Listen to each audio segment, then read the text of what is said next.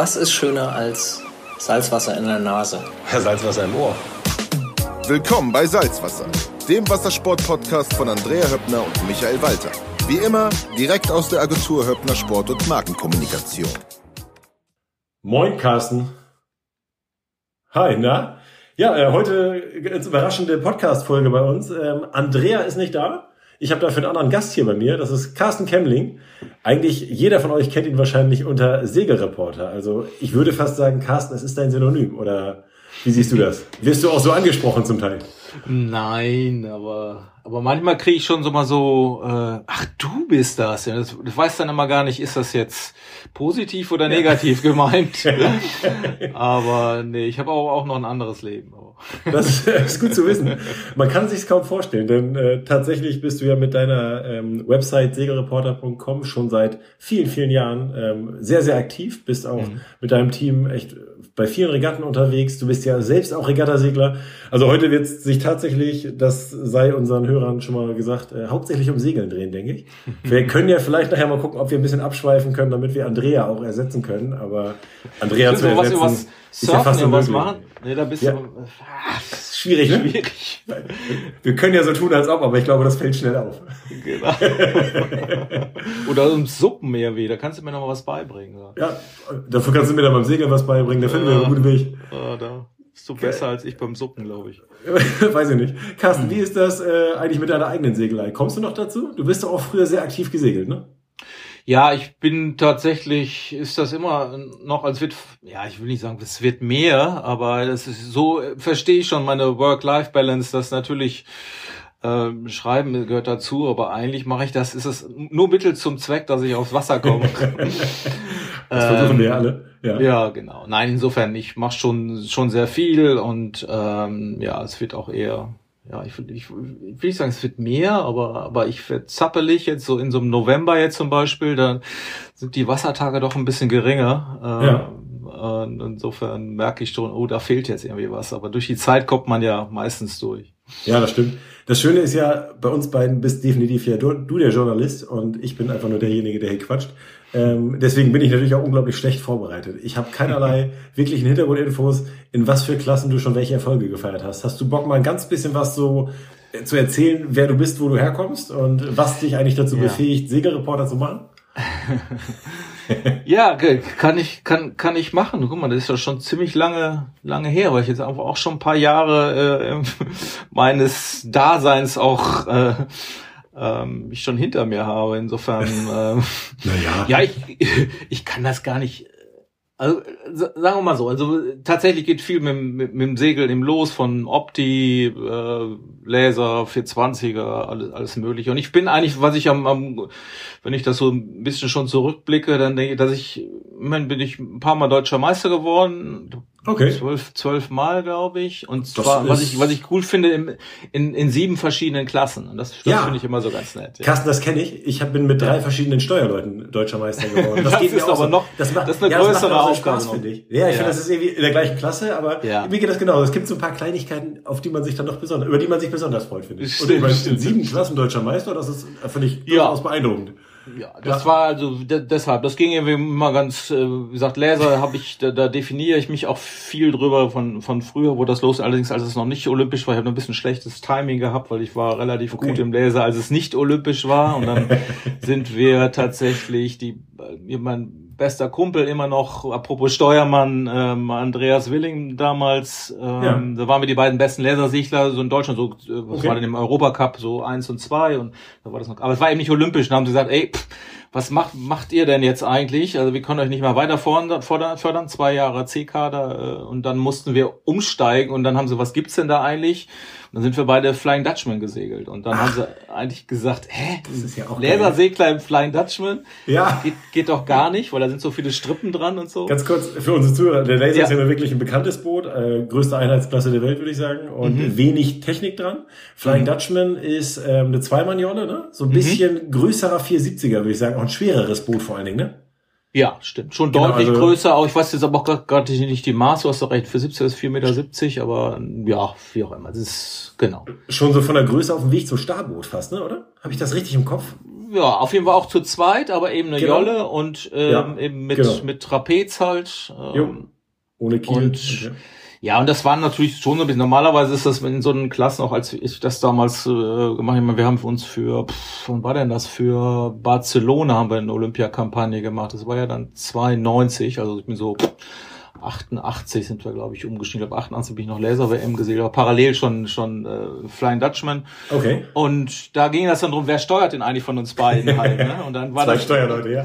Eben, dann zwei Laserleute und zwei Kumpels und normalerweise sagt man, oh, da ist der, der eine ist der Steuermann und der andere ist eben der der Vorschoter und dann war das so so ein bisschen, äh, naja, auch ein eine gewisser Unterschied so von der Bedeutung her und dann denkt man, oh Gott, das ist jetzt der eine, der ist der an, der da der, der Macher und der andere, der, der zappelt da ein bisschen hinterher und dann war erst, habe ich auch gedacht, ey, ich eigentlich ich steuern, ich habe ich ja auch die ganze Zeit gemacht.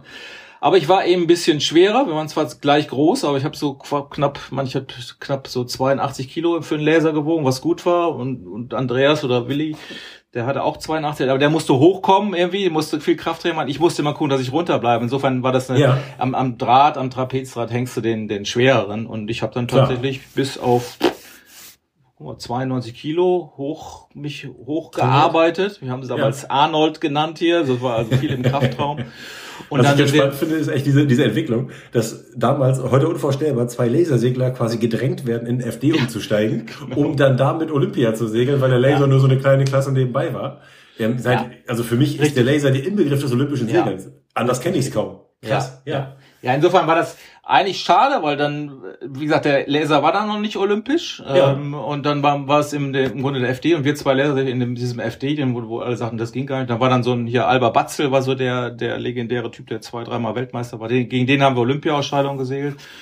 Und dann waren wir aber durch diese Kombination relativ schnell gut, weil ich tatsächlich als Vorschoter die Taktik gemacht habe. Das heißt, ich Ja. habe gesagt, Wende und äh, was heute was heutzutage relativ normal ist, fast glaube ich so bei 49er-Seglern und so, ne? Also, oder teilweise im Ja. Katamaran bist du ja auch viel, also wenn ich glaube, die guten Katamaran-Segler, Genau. die fahren ja auch die Großschot sogar, ne? Genau, ja, das machen wir. Also der Steuermann fährt eigentlich nur geradeaus. Also ich Eben. war ja immer Vorschauter. Und Genau, kannst dir genau. vorstellen, dementsprechend ist meine Einschätzung von dem, was die Ja. Steuerleute machen, ziemlich gering. Also die fahren hinten geradeaus und hören auf das, was ich sage. Ja, auf dem Anwindkurs fahre ich die Großschot, auf dem Downwindkurs den Ganaka. Ich meine, was machen die eigentlich?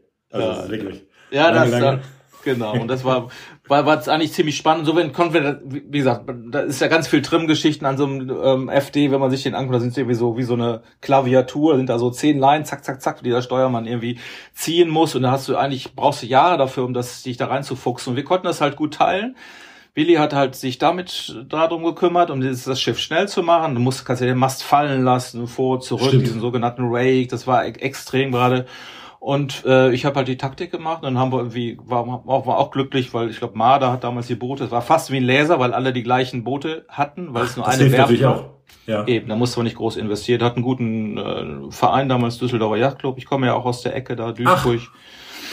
Das wusste ich gar nicht. äh, ich hatte dich mehr in Norddeutschland verortet, aber ja. Ja, sind, wir sind tatsächlich dann für diese Olympiakampagne dann in, in Norden gegangen, weil man äh, hier dann halt in Kiel trainieren musste. Ne? Und Ja. ähm, insofern hat das jetzt auch schon so viel damit, auch mit meinem meinem Job zu tun. Ich habe dann eben auch Sport und Journalistik studiert, eigentlich nur Mittel zum Zweck, um, um, um segeln zu können. Und insofern bin ich hier oben Wer kennt das nicht? gelandet und dann auch hier geblieben und dann sind wir eben, wie gesagt, diesen FD gesegelt. Und danach, als wir dann gut waren, ich meine, wir sind immerhin Vierter bei der WM geworden, ähm, also im Olympiajahr, was schon Ja, hinter da so sind die alle erste- auf dem Leistungszenit, würde ich Ja. sagen. Respekt. Das Genau. ist jetzt nicht so wie das Jahr danach, wo sich die Teams neu formieren, sondern das ist ja schon durchaus ein Unterschied. Das ist ja das Witzige, finde ich, wenn man sich diese Bootsklassen anguckt. Ähm, ich kenne das auch so ein bisschen vom Katamaransegeln.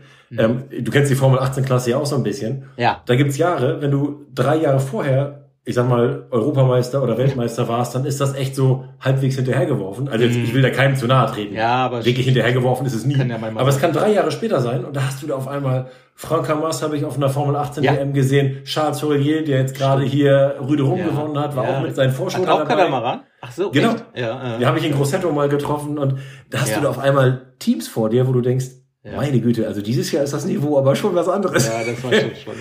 Das ist Ja, schon das, war, witzig, finde ich.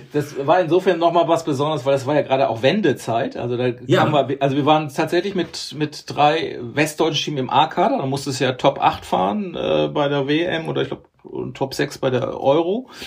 Und ähm, da war immerhin Wiese, äh, äh, Batzel als, als Weltmeister. Und Markus Wieser war, glaube ich, Vize-Weltmeister. Auch ein ja, klingender Name aus Bayern. Segler, wollte ich gerade sagen. Das heißt, wir waren drei westdeutsche Mannschaften. Da kamen aber noch äh, unsere Freunde aus äh, Ex-DDR dazu. Hier ja. Borowski, Jörn Borowski und dann sein Bruder Bode Borowski, jeweils mit dem, und dann Ulf Lehmann noch, auch immer noch einer der besten Trainer in Deutschland. Das heißt, die alle auf dem Niveau waren, da waren wir sechs Mannschaften im A-Kader. Das hat, glaube ich, Oha. Ich glaube, die haben halt immer gesagt, ey, du kriegst doch Sporthilfe, du brauchst doch nicht mehr arbeiten. Ja, das war dann, Sporthilfe wurde dann auf sechs, beziehungsweise sechs Teams verteilt, auf zwölf Leute. 50 Mark hatte ich auf Sporthilfe. Insofern, naja, das war alles damals ein bisschen witzig. Und dann ist tatsächlich, als wir dann Zweiter in Olympia-Quali, war immer nicht so schlecht, aber dann ist der FD rausgeflogen aus, äh, aus dem Olympia-Programm. Olympia. Und dann ist der Laser gekommen. Und ja, dann habe ich meine 10 Kilo oder 12 Kilo wieder runtergenommen und bin, habe dann nochmal Olympiakampagne im Laser gemacht und äh, war, bin das auch. Ich gar nicht, dass du da so drin warst. Ja. Krass. Ja. Also ich wusste, dass du ein Spitzensegler warst und dass du auch viele ja. deutsche Meistertitel hast, aber ich wusste gar nicht, dass du da so ähm, in diesem Olympiathema auch drin warst. Mhm. Tatsächlich mit einem etwas blöden Timing. Ich kann das ja. ganz ein bisschen nachvollziehen, Stimmt. als ich in so einer Phase gewesen wäre, wo ich eventuell jemals hätte daran denken können. Ja. Ich war leistungsmäßig, würde ich sagen, davon entfernt, aber mhm. wir haben ja auch mit den äh, Tornado-Seglern, Johannes Polger und auch ja. den Peckhold-Brüdern haben wir genau. viel trainiert.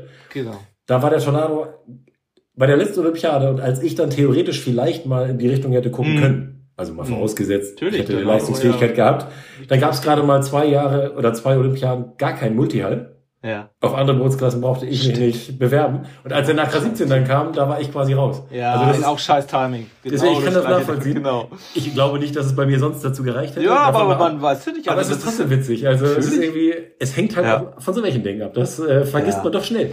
Definitiv, ne? Und nach dem Laser bist du dann, also du bist zurück auf den Laser und bist dann aber auch langsam eingestiegen so ein bisschen in größere Boote oder bist du immer? Ja, richtig. Wo, wobei ich muss immer sagen, wie gesagt, das, das habt ihr vielleicht auch jetzt mehr drüber, ist, das waren so die zehn Jahre, sag ich mal, Nationalmannschaft, wo ich dann, sag mal, ernsthaft sagen kann, okay, da bin ich wirklich äh, viel und gut und, also, sag mal, auf professionellem Niveau gesehen. Alles, was danach gekommen ist, ist, hat darauf im Grunde so ein bisschen basiert. Also ich habe ja. dann eher, dann kam ja dann auch Job ähm, und ähm, Familie, Kinder, eigentlich gutes Timing dabei und dann ja. was kann man noch nebenbei machen mit den Kindern. Dann habe ich, ich glaube, auch zehn Jahre oder zwölf Jahre Matchrace halt gesegelt. Das war damals ziemlich angesagt. Und das, das Matchrace muss ich kurz für die Zuhörer ja. erzählen. Das sind, die meisten sind, oder viele sind auch Surfer ja. und Matchrace ist da halt nicht so bekannt. Ähm, ist halt ja. tatsächlich dieses ähm, Rennen wie der America's Cup im Endeffekt. Mhm. Ein Boot gegen ein anderes, also zwei Boote gegeneinander. Mhm. Ähm, damals im Normalfall noch normal gegen den Wind starten, ähm, einmal hochkreuzen zu einer Lufttonne, da mhm. dann rum, vielleicht eine Ablauftonne oder sogar eine Tonne zwei als Dreieck und wieder zurück oder einfach nur ab und. Nee, normal. Du fährst sogar genau. komischerweise, lässt du die Tonne sogar rechts liegen beim Matchrace und fährst du quasi Ach. andersrum. Im Uhrzeigersinn? Ja. Das würde ja. mich völlig durcheinander bringen. Ja, ja, war auch. Ich habe dann immer, wenn man dann mal wieder am Fleet Race gefahren, oh scheiße, bin ich auch schon mal falsch rumgefahren, weil man es anders gewohnt war. Aber, ja. Ja, genau. Nee, das war cool damals wirklich so auf so einem Hype so ein bisschen, weil es natürlich Stimmt. der America's Cup damit auch ausgesegelt wurde. Da gab es richtig so eine Weltrangliste, da wollte man dann immer, da war dann auch so ein Russell Coots und die ganzen großen Stimmt. Namen, die da. Und dann gab es so eine deutsche Serie, die tatsächlich auch, äh, weiß ich mal, in, in Duisburg auf der auf der Ruhr oder also auf völlig das ist skurril. Immer noch Match Race Germany, was es jetzt noch in Langenhagen gibt, oder? Das ist so nee. das Überbleibsel oder? Ja, doch. Okay. Matchless Germany war tatsächlich das große, aber das ist eher eine eigene Sache, weil, okay. weil das war auch immer das, immer noch das größte Matchrace in Deutschland, was sie auch immer noch machen.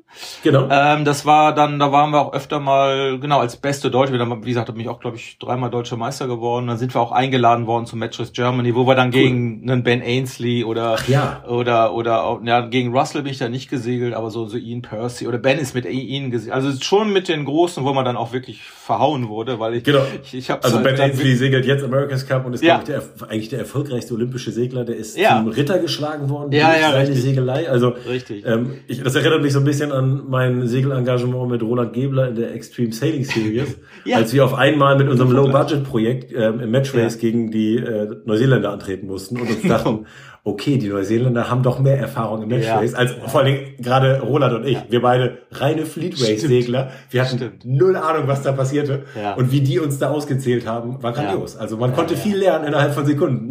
Ja, das ist gerade beim Matchrace, man sieht ja ein bisschen Bitter. blöd aus, weil es nur zwei Brote sind, wenn einer es kann, das andere nicht. Und mit Ben war das halt, ich, als ich Laser gesehen habe, also meine beste WM war dann die, die letzte 96, äh, bin ich dann siebter geworden, war auch unsere Olympia-Qualifikation in Kapstadt. Und da ist Ben tatsächlich Zweiter, also Vize-Weltmeister hinter Robert Scheid gewonnen. Da war okay. noch so ein ganz junger, so ein 18-Jähriger, 19-Jähriger, der den Mund nicht aufbekommen hat, so ein bisschen pucklig durch die Gegend schlurfte, den hast du eigentlich nicht ernst genommen. Aber Witzig, das ne? war so ein aufsteigender ja. äh, Stern und ich habe ihn danach. Ich würde sagen, er hat seinen Weg gemacht. Ja, aber eben, genau. Das war wirklich Könnte so, man so ein bisschen sagen. Weggefährte und man hat ihn auch oft interviewt tatsächlich in, in vielen, äh, ähm, ja, er oft beruflich, ja, weil es immer noch so ein, so ein alter Kumpel ist, eine Kante, obwohl wir da ist wieder deutlich jünger, aber äh, ja, schon. Aber ich glaube, so rum geht's wahrscheinlich fast einfacher. Wenn, wenn, äh, weil er damals der Jüngere war, hast du ihn halt ein bisschen mehr verfolgt. Wenn er der Ältere gewesen wäre, ich habe manchmal so das Gefühl, vielleicht hat er damals so ein bisschen zu dir aufgesehen noch und kennt dich nee. vielleicht deswegen noch, oder? Ja, das aufgesehen, weiß ich nicht. Obwohl ich schon sagen muss, ich, ich habe immer noch, wenn ich abspeichere, so Laser, äh, weiß ich nicht, 96, äh, da war in Kapstadt, da war wirklich richtig viel Wind, also gerade zum Schluss. Und das war dann ist natürlich mega emotional. Und dann bin ich dann an dem letzten Tag wirklich, ich glaube drei und vier gefahren, also gegen wirklich diese die ganzen Helden, also gerade bei Starkwind war ich immer immer gut und da konnte so ein Ben hätte da keine Chance gehabt. Klar. Selbst ein Robert, der war auch vielleicht auch zu leicht. Da waren andere, so ein, so ein Neuseeländer Nick Burfoot oder Hamish Pepper, die jetzt auch okay. Hamish ist ja auch noch ein guter Taktiker, der jetzt in dieser äh, hier mit ähm, im äh, Super Series da segelt bei den großen okay. TT52s. Also sind schon auch alles Profis, die alle ihren Weg so gemacht haben. Okay, genau, du sagst jetzt gerade zwei, dreimal Robert Scheid. Robert Scheid ist ja wirklich auch einer der erfolgreichsten olympischen ja. Segler. Ja. Brasilianer ist er, ne? Oder ja. Segel für Brasilien, genau. genau. Und ähm, tatsächlich einer der langjährigen Konkurrenten von äh, Ben Ainsley, würde ich sagen. Und ja, definitiv. Auch und, und das ist das Legendäre, ist ja immer dieses, dieses, wo wir über Matchrace sprachen. Da, er hat ja legendäres in, in Sydney, da war ich übrigens auch in Sydney vor, vor Ort, also er äh, hab da Bericht erstattet, als die dann im Finale musste ja irgendwie Ben Ainsley Robert Scheid zurücksegeln und zwar hinter dem 21. Platz, glaube ich. Also es ging darum, dass ähm, es war ein Fleet Race, es ist ja das ja. letzte Rennen der, des Olympiasegelns, mhm. aber wichtig war, dass Robert Scheid hinter Ben Ainsley ins Ziel kam. Ne? Also ja, und dann spricht nur? man, dann, man spricht, aber ich nur kurze Erklärung, man spricht ja. dann ja gerne von einer Art Match Race, ja. weil es wirklich nur noch darum geht, der eine segelt den anderen schlecht oder sorgt dafür, genau. dass er hinter ihm bleibt. Ob genau. der Rest der, Mann, der Rest der Flotte weiter vorne ist, ist dann egal. Ne? Und deswegen, also Wobei, es hat dann Match Race. Genau, ja. aber, aber die, die Kunst, die da dabei noch war, also die, die Konstellation war so, da gab es ja noch kein Metal Race und sowas dass er im äh, bisschen kompliziert von den Punkten her. Auf jeden Fall musste Ben Ainsley es schaffen, äh, den Robert Scheid nicht nur irgendwie, äh, naja, nur nicht nur vor dem zu sein, sondern ihn sogar so weit zu blockieren, dass der nicht besser als 21 wird, meine ich. Okay, krass. Das heißt, er hat den richtig ausgebremst und es gibt Helikopteraufnahmen, wie die da, das sieht aus wie so ein Tanz mit mit 35 Wänden auf der, weil der immer versucht hat, aus der aus dem Abdeckung sich wieder rauszuwenden aus und dem der, Windschatten raus und genau. Alles. Und also es ging wirklich nur ihn zu stören und blockieren. Oh, das muss genau. ja unfassbar frustrierend sein. Und vor allem jemand wie Robert Scheid, hinter den 21. zurückzusegeln. Das ja, ist ja. Arbeit. Aber da war, das war, der Unterschied war in diesem Ball natürlich beide Top-Segler, aber Robert Scheid konnte kein Matchrace, Ben ja. konnte das, weil er hat es vorher geübt und genau für so eine Situation und das ist, kann man mal YouTube-Video googeln oder das ist legendär, wie die und dann zum Schluss ist nachher dann Robert einmal durchgebrochen, ähm, weil er aber regelwidrig ähm, also, also ist aus dem Windschatten rausgekommen, aber genau. halt Okay, mit, mit dem hat eine Berührung gegeben. Danach gab es auch noch eine Protestverhandlung. Also äh, Scheid ist dann disqualifiziert worden. Ich habe ihn noch, weiß ich noch, bei, als er aus der Protestverhandlung kam und dann da, hat er da echt geheult und so. Da habe ich ihn so, so ein bisschen im Arm gehabt. Ich will jetzt nicht zu viel, nicht so tun, als ob ich da der große Kumpel wäre. Aber es war schon die Situation so und danach und es ist ein lange Weggefährte, wohnt inzwischen ja, lebt ja auch in, in ähm, Italien am, am Gardasee und oh, naja, aber das ist schon ein bisschen älter und ähm, schon Weggefährte und wir haben immer mal wieder getroffen. Das ist schon, schon cool. eine nette, nette ja. ein Held, ja, ist ein Hero. Ja, das würde ich ja sagen. Ach cool. Ja, mega. Und ähm, ja, dann hast du dich über Matchrace und andere Bootsklassen immer weiter, also immer weiter Job und Arbeit verbunden, würde ich sagen. Wann bist du auf die Idee gekommen, Segelreporter zu machen eigentlich? Wann war das ungefähr? War das so um die 2010 oder wann war das? Ja, ist genau 2010. Ach. Okay. Weil, weil wir, und ich mach's immer Als ob fest. ich recherchiert hätte. Stimmt. Ich mach's immer fest, ich vergesse es auch immer, aber am America's Cup.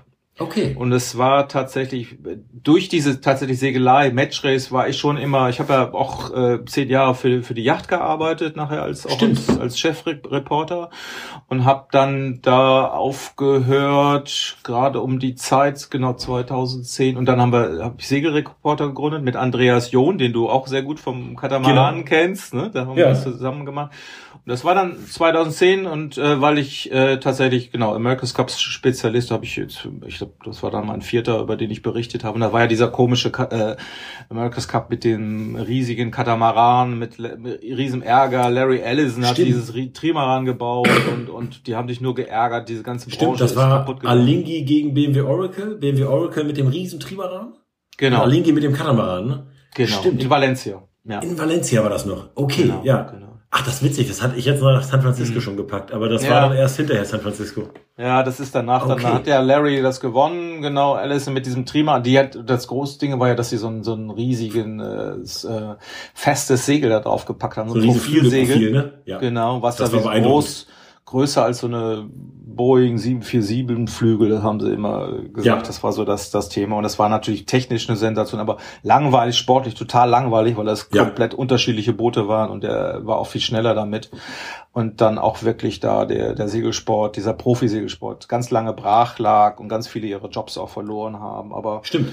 Naja, das, war, das, fing, das fing ja schon an, nachdem in Valencia mit den Einrufbooten noch gesegelt wurde, das ja. Mal davor. Richtig. Das und dann cool. brach ja schon, genau, genau. da war auch, waren auch äh, ein paar Bekannte von mir mit dabei, da war auch 2007, das United genau. Internet Team Germany mit dabei, mit mhm. Nico Jeschonek. Ganz genau, das war für Deutschland dabei, erstmalig, war auch genau, genau auch deutsches America's Cup Team Apropos ja. äh, schlechtes Timing, ne? Die hatten sogar schon für den nächsten Cup, den, also mit Schümi und, und nächst, Jochen Schümann den, den, den nächsten Kappa gekauft von Alingi, äh, um stimmt. schon die nächste Cup.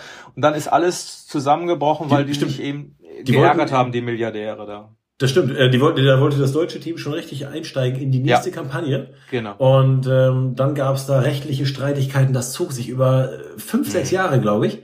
Und dann kam dabei dieser America's Cup raus, der zwischen diesen völlig unterschiedlichen Booten stattfand, ja. zwischen Alingi und ähm, stimmt, BMW, äh, und genau, genau. Äh, BMW Oracle. Genau. Und Larry Ellison von Oracle hat das Ganze irgendwie auch, die haben das echt vor Gericht ausgetragen ohne Ende. Ja, genau. Und damit, das stimmt, da sind dann aus diesen ganzen Segelteams ganz viele Leute auch echt arbeitslos geworden. Ich erinnere ja. mich daran so ganz gut, weil ich damals auch viele Yachten überführt habe in der Zeit. Mhm. Und da konntest du tatsächlich am Steg ähm, in Porto Cervo Leute bei Überführungscrews treffen, die ein paar Jahre davor noch America's Cup gesegelt haben, ja. einfach nur weil sie auf Jobsuche waren. Ja. Die haben einfach jeden Job mitgenommen, die haben Yachten ja. überführt, die standen, die haben da zum Teil als Boatcaptain Boote geputzt, für den mhm. Eigner die Salzwasserspuren weggewischt, genau wie ich es auch gemacht habe. Und man kam so ins Gespräch und dachte sich, okay, mit den Leuten, die auf der Steganlage, könnte man gerade richtig gutes Rennen segeln. Das war abgefahren, echt. Eben. Ja, und das also war so schade. Segeln als Job halt. Ja. Ja, eben weil das ja war ja auch quasi 2007, genau wie du sagst, das war ja auch so ein Hype. Da waren ganz viele, Total. da ARD und ZDF hatten die Rechte Stimmt. gekauft. Ne? Ich habe sogar selber da als äh, ähm, Segelexperte eben bei der ARD kommentiert. Irgendwie. Das war also okay. auf, so einem, auf so einem Hype und ich habe tatsächlich Stories nachher gemacht. Ich war auch, ich war drei Monate vor Ort. Wir haben so Specials gemacht für für die Yacht damals. Ich weiß noch, Telekom, die ja quasi bei T-Systems, die waren als Sponsor Stimmt. nicht bei den Deutschen dabei, sondern bei den Südafrikanern und die haben dann auch Specials für uns bezahlt, die, die ich dann da vor Ort quasi Und da war ja auch Timmy Kröger mit an Bord. Ne? Timmy Kröger, genau. Das genau, war der hatten wir auch schon mal als Gast im Podcast und genau, äh, Timmy genau. hat auch spannende Geschichten daraus erzählt. Ja, das genau. war, der war da mittendrin, auch bei Schosselose einer der wichtigsten Leute. Der war ja vorher schon bei den Franzosen irgendwie dabei. Stimmt. Und da war das, aber ich fand das nur als, das war wieder als Journalist so spannend, weil man hat da wirklich drüber berichtet, auch ganz tief in dem deutschen Team drin, wie als wie so ähm, Fußballberichterstatter. Es war nachher ja. ein ganz großes Thema. Bei uns war ja nun äh, Jesper Bank, äh, war der, dänische der, Skipper, der Skipper genau. ne? Und hatte ja. so ein paar Dänen dann dabei. Ich hatte dann auch ein paar Leute und dann hörte man hintenrum,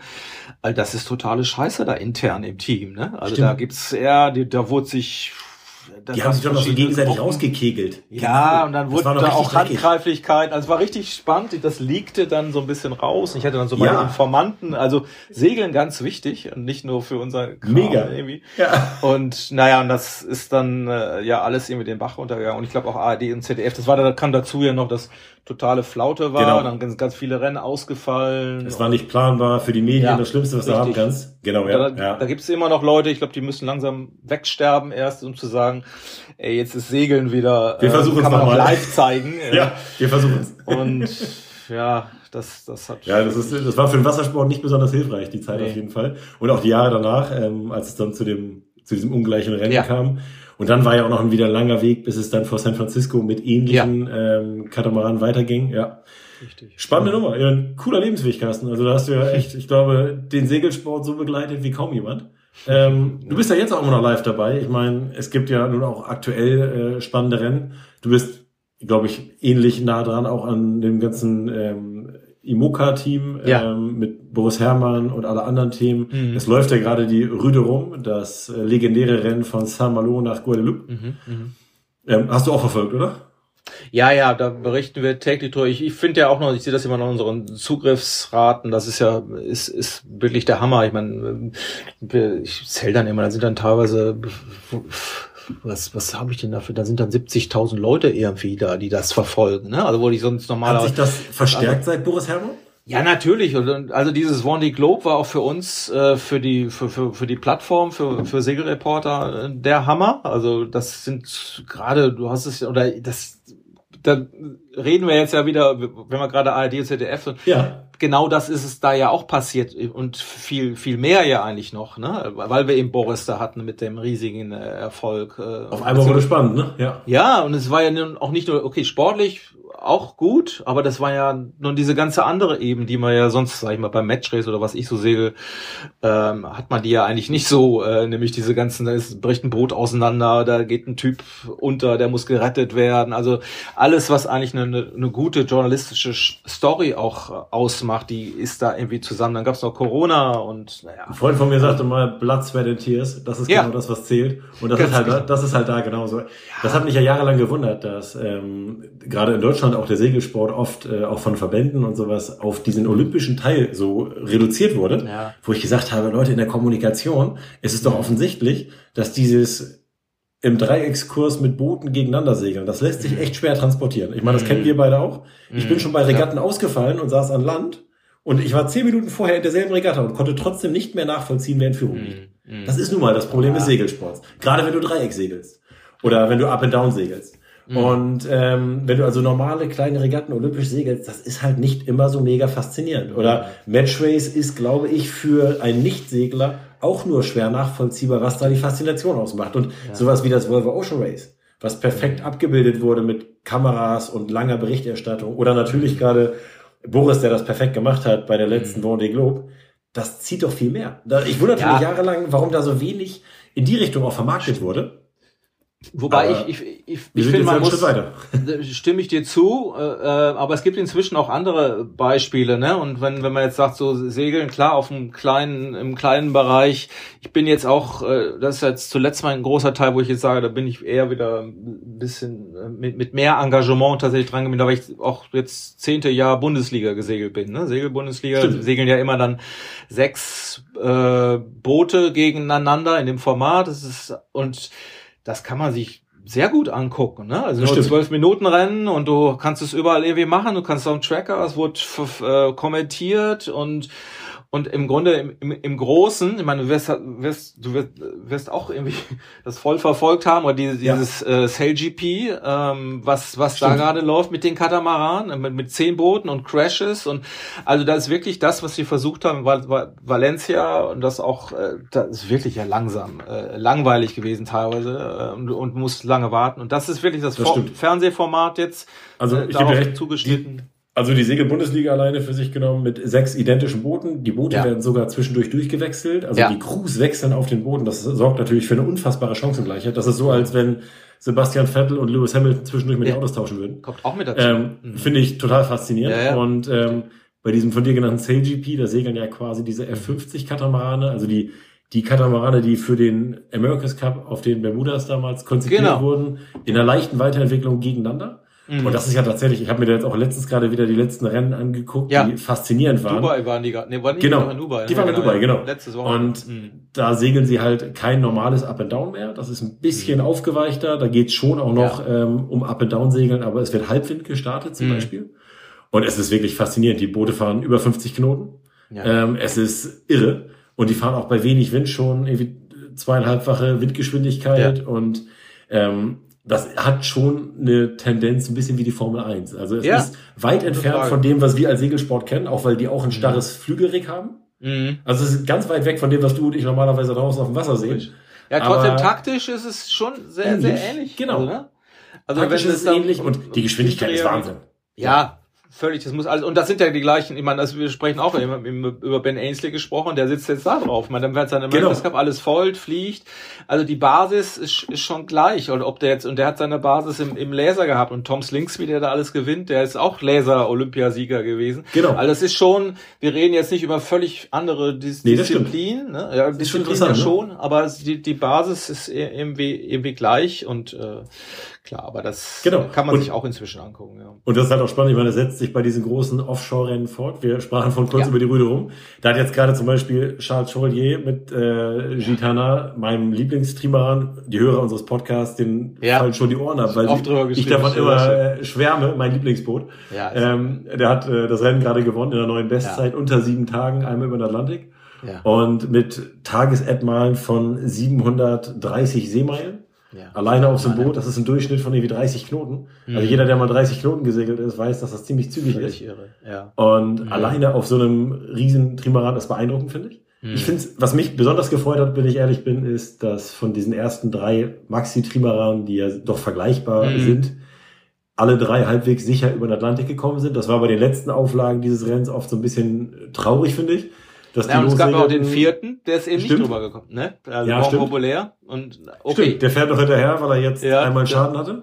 hat eben aber- sein Schwert, sein Foil abgerissen oder was er da gehabt hat. Genau, aber schon mal Aber besser du als beim letzten Mal, wo Ja. er sich total zerlegt hat. Ja. Also, Ja, eben. ähm, ich das finde ich, aber- also gerade wenn es nur so vier Boote sind am Start, dann ist Ja. es halt schade, wenn davon drei ausfallen und das erste ältere Boot gewinnt. Ähm, ganz, ganz spannend aus deutscher Sicht ist natürlich die Imokka-Klasse. Ähm, Mhm. Boris Herrmann ähm, liegt momentan nicht so besonders gut im Rennen. ja. Du verfolgst das auch, ne? Ähm, Mhm. Ja, das, überrascht dich an dem ganzen Rennverlauf besonders aus Sicht dieser Klasse?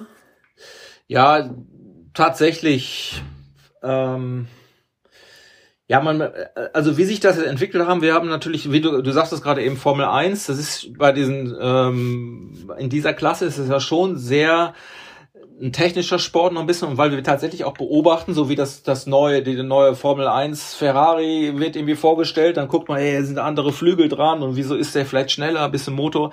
Das ist jetzt bei denen auch, bei den Booten. Also sind neun Bo neue Boote, glaube ich, jetzt schon am Start gewesen. Ich glaube, insgesamt wären es 16. Für, die bauen ja alles für die, für die nächste Vendée Vendée Globe. Und das Ja. ist im Grunde das große, alles im Vierjahresrhythmus, alles hintereinander. Und jetzt werden schon quasi nach dem Erfolg der vergangenen Vendée Globe gibt's, ist da so viel Geld drin, dass neue Boote schon gebaut wurden, was unüblich ist. Bei der Route Rum fahren die meistens noch mit alten Booten irgendwie. Und jetzt gibt's eben schon ein paar ganz neue. Boris hat ja auch sein neues Boot in, in Hamburg vorgestellt, mit großer Taufe, Riesenanteilnahme.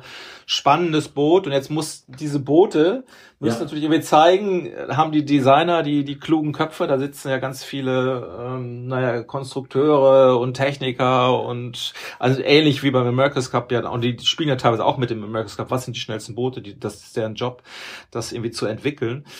Und ähm, ja, die müssen, die müssen jetzt irgendwie gucken, haben wir da uns was Richtiges ausgedacht oder nicht? Ja. Und das ist jetzt gerade so die Frage. Und, und Boris hat natürlich auch ein, hat ein neues Boot.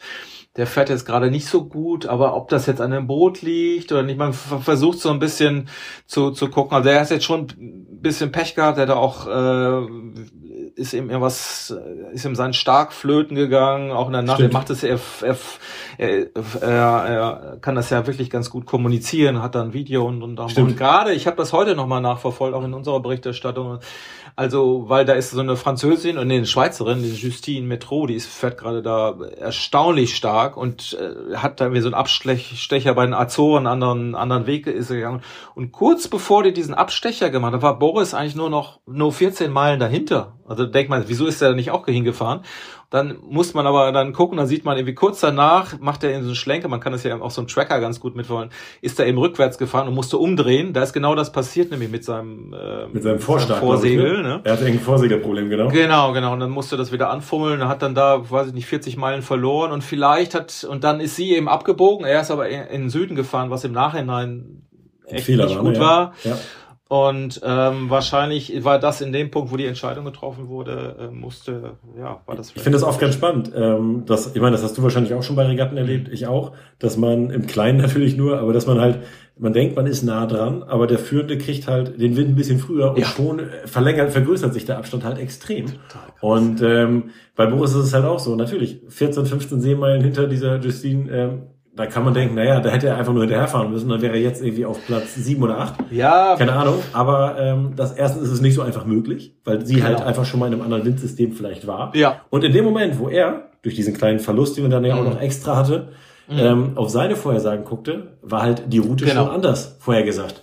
Und ähm, deswegen ist es sehr, sehr schwer vergleichbar. Was ich ganz beeindruckend fand, war, dass von diesen neuen neun neuen Booten. Mhm. ähm, auch einige schon wirklich ähm, in den Top 5 und Top 6 ja. mitfuhren. Gerade hier mit ja. Charal ähm, fand mhm. ich beeindruckend. Der hat das mhm. Boot, glaube ich, vor einem Monat oder vor sechs Wochen oder vor zwei ja, Monaten. Eigentlich fast gleichzeitig mit, mit Boris, ja. Oder fast mhm. gleichzeitig, okay, das ist doch schon ein bisschen her. Ja. Aber ähm, dass die ihre neuen Boote schon so schnell im Griff haben, mhm. fand ich beeindruckend. Mhm. Und was natürlich sehr, sehr beeindruckend ist, ähm, für, ich meine, die meisten Segler, die uns zuhören, die kennen den Namen, Shalida, ne?